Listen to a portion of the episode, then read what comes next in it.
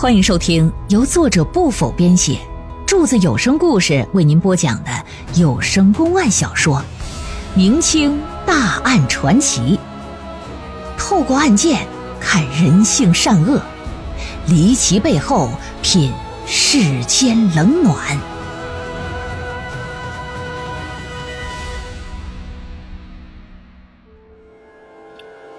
话说，一个书生在路上捡了一包银子，但他自己可没有昧下呀，而是在等待失主前来认领。可哪成想啊，结果竟不想被人给冒领了。书生前去追讨之时，却又卷入一起凶杀案。那么说，冒领之人又是谁呀？被杀的又是谁呀？书生又能否自证清白？官府在查案的时候，发现了一块手绢，手绢又会把案件引向何方呢？这起案件中的案中案背后又隐藏着怎样的秘密？请您接着收听《青阳石银杀人案》。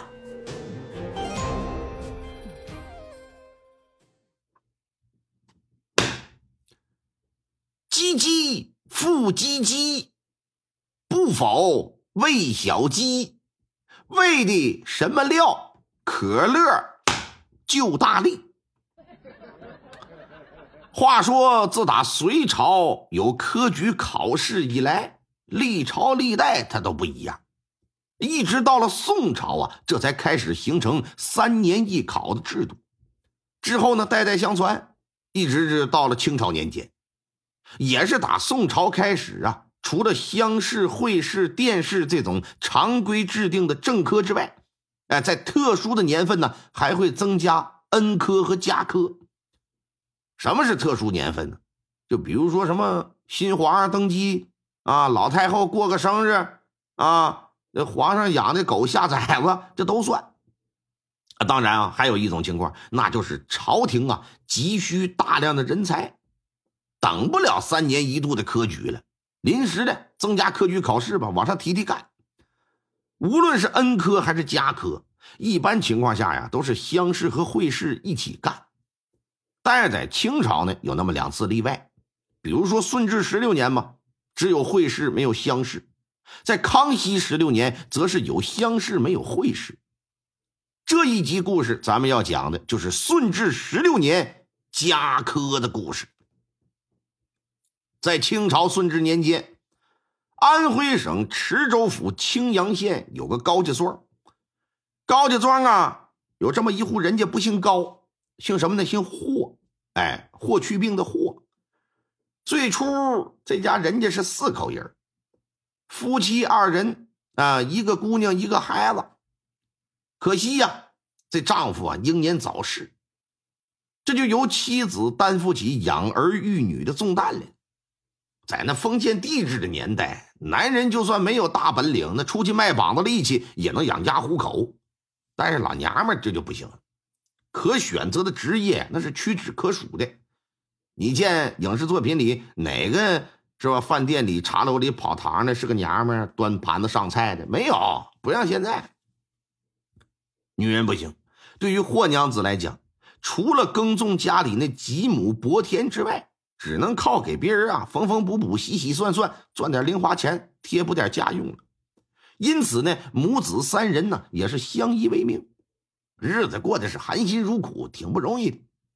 寡妇门前是非多嘛，但还有一句话：穷人的孩子早当家。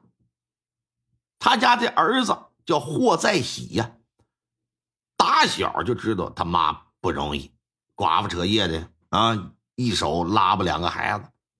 也知道我是家里唯一的男丁，我得改变我家庭的命运。那什么能改变命运呢？只有刻苦攻读，参加科举，哎，考取功名，你这才能行。因此打小啊，这就奋发读书。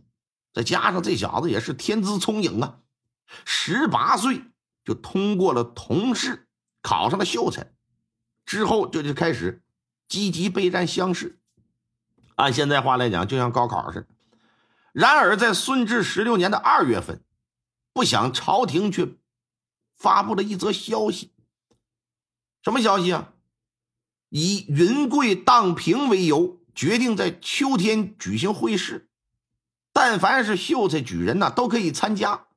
也就是说呀，霍在喜不用再参加省里的乡试了，直接你可以到北京参加会试。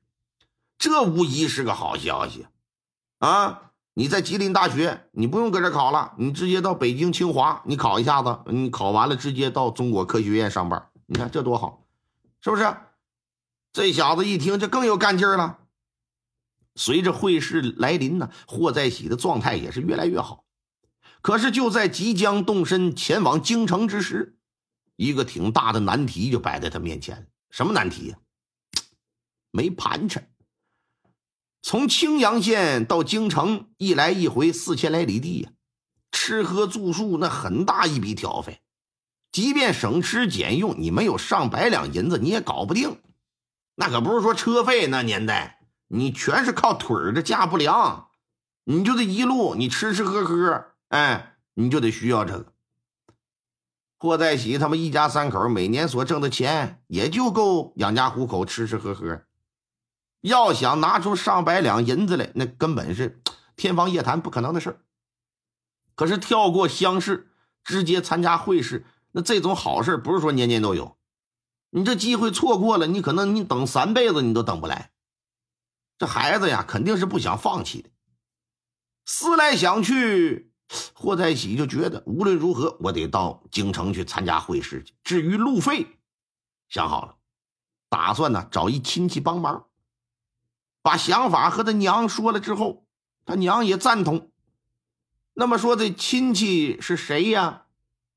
是他母亲的表哥。也就是他表舅，表舅家住二十里之外的小王庄，家里是干买卖的，论财富啊，在整个庄那都是数一数二。而且最主要的，这表舅啊，打小就喜欢这小在喜儿，平常只要见着了，也总是会说说什么好好学习啊，以后那那啥当大官，考取个功名啊，迎来送往的，有啥难事你找小舅，听不听着？总是有这话。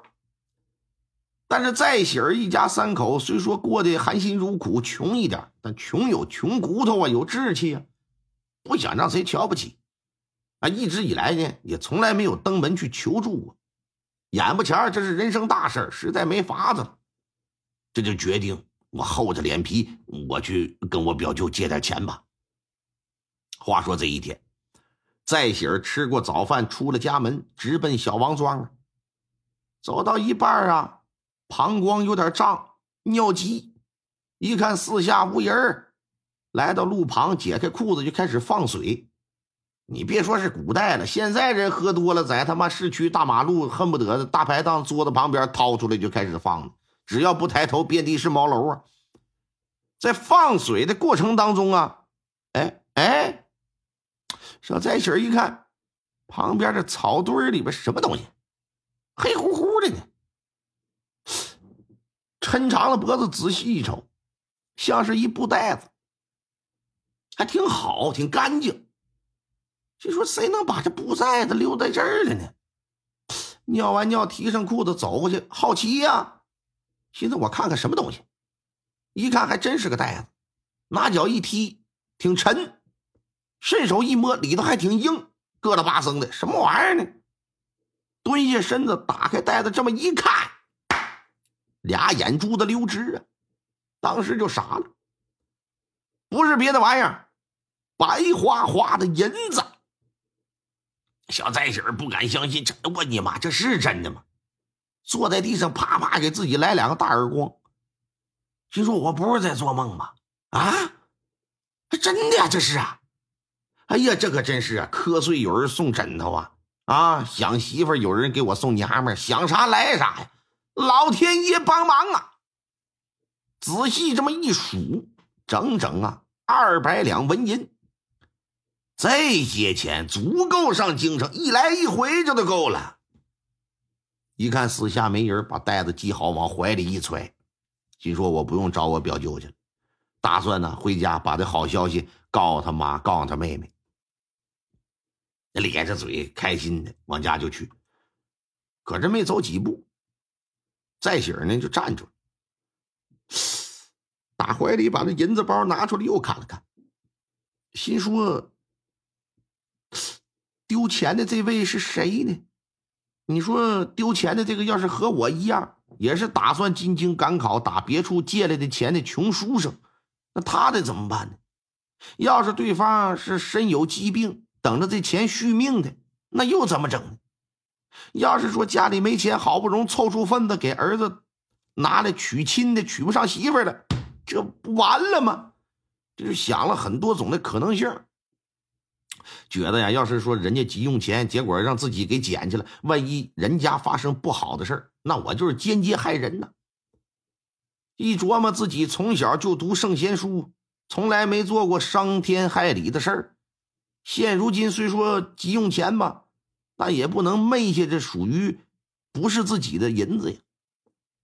这钱呢，虽说可以解一时的燃眉之急，但我的良心可能一辈子都不安生。这事儿我得琢磨一辈子，不行，我不能做这样的事啊！这就决定了，我等着，我等着失主回来，我把这银子我还他。